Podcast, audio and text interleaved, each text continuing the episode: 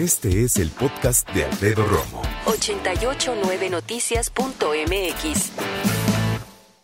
No sé qué andabas haciendo hace 20 años, a finales de los años 90, cuando en todo el mundo empresarial se hablaba, en mi punto de vista, principalmente de dos cosas, de liderazgo y de calidad. Muchos libros versaban al respecto y todavía hoy puedes encontrar unos muy buenos y muy actualizados. Para mí, obviamente las cosas evolucionan, cambian, se precisan. Hoy hay muchas palabras que nos llaman la atención. Resiliencia, por ejemplo, es una palabra que lleva muchos años, pero que hoy día pues eh, se escribe mucho, hay muchos libros al respecto. Otra de ellas es disrupción. ¿Qué es la disrupción?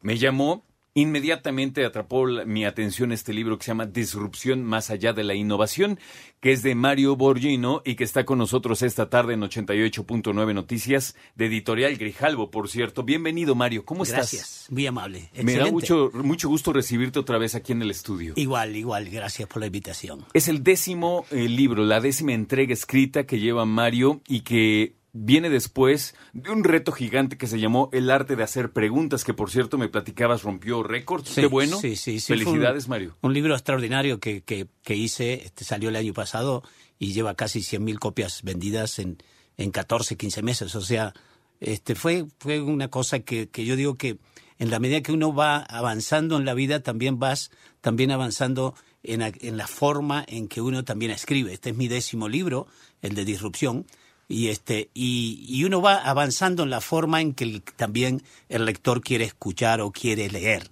y también en los temas.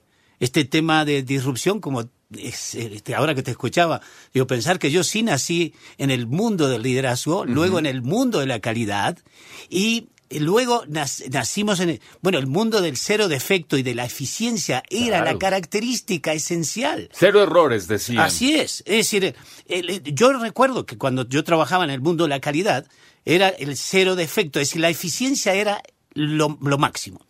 ¿Y qué sucede? Fíjate, yo que estoy en el mundo de los negocios y asesoro muchas empresas, me doy cuenta que hay empresas que son eficientes y no triunfan.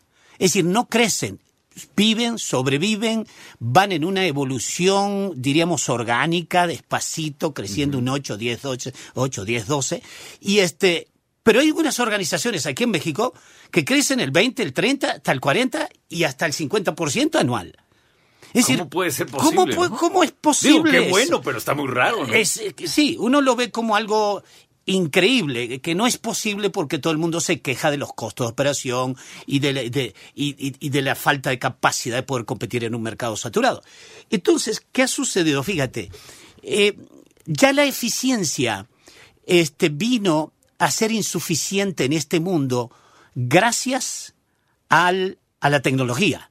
Es decir, la tecnología hace que todas las actividades de tipo administrativo, de tipo operativo, de producción, de calidad, sean ya sensores los que hacen esto. Es decir, sensores, maquinaria, este, tecnología, computadoras, etcétera, que se encargan sobre esto. Entonces, eh, el tema estamos, es que yo he descubierto que estamos en lo que le llaman los americanos la cuarta revolución industrial, que es la, eh, que es exactamente la era digital. Es decir, el mundo es digital. México está aún curiosamente muy lejos de estar en el, en el mundo tecnificado. Aún hay jóvenes que quieren abrir un negocio para de comida y creen que tienen que rentar un local. No le entendieron nada. Claro. Y son jóvenes. Dice, bueno, siendo jóvenes deberían de entender que estamos en el mundo digital. Entonces, ¿qué sucede?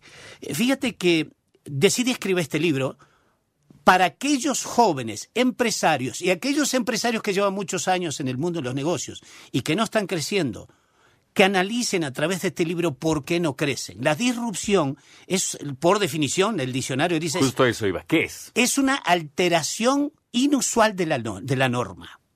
Es decir, alteras las reglas del juego del mercado haciendo algo para el consumidor que jamás había existido anteriormente. Qué interesante, porque esto no quiere decir que inventemos un negocio que no existía. No. Ojo, es cambiar el juego del negocio que ya existe. Del mismo negocio que tú tienes. Y que puede ser milenario, ¿eh? Así es. Tú le puedes preguntar aquí en México. Yo hago muchos ejemplos en este libro de empresas mexicanas.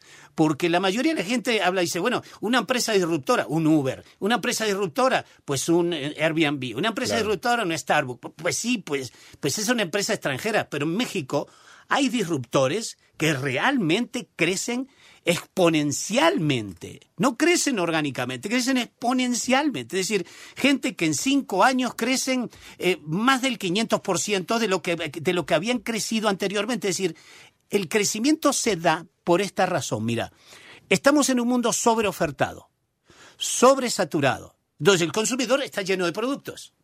Al estar saturado y sobreofertado, el consumidor no deja de comprar por falta de productos sino que deja de comprarte porque tu producto no tiene valor en la mente del consumidor. Ya no está tan posicionado. No, es no decir, me pasa por la mente. No me llamas la atención. Es decir, ni me entero. Es decir. Así es, es decir, cuando tú hablas, por ejemplo, de un Oxxo, hablas de un Oxxo y tú dices, ¿cómo puede ser que tengan ya más de 20.000 tiendas y ya se hayan transformado en una organización casi eh, financiera? Porque ya puedes pagar, puedes sacar dinero, puedes hacer... ¿Por qué una empresa como Precious o C-Class o, Andrea que venden zapatos a través de eh, vendedores en las colonias no han crecido tanto, han, han, crecido, no ha crecido tanto, esto lo estaba poniendo al revés, no ha crecido tanto aquellas tradicionales que sienten o que tienen el paradigma antiguo de que para poder tener una, una zapatería tienes que tener una esquina. A ver, fíjate, esto es muy interesante. A mí lo, lo, que me, lo que me llama mucho la atención de tu libro es que si yo lo agarro y quiero poner un negocio y digo, a ver, pues la disrupción más allá de la innovación, creo que eh, entenderás perfectamente bien, sobre todo tú, cuando las personas dicen, oye Mario, yo quiero poner un negocio, pero quiero inventar algo nuevo, algo que no exista, y entonces puedo pasar mi vida entera Así tratando es. de reflexionar al respecto y tratando de inventarlo, cuando en realidad lo que tú me estás diciendo es, no, no necesitas eso. No. Necesitamos pensar de una manera distinta para que los negocios que ya existen tomen otro camino.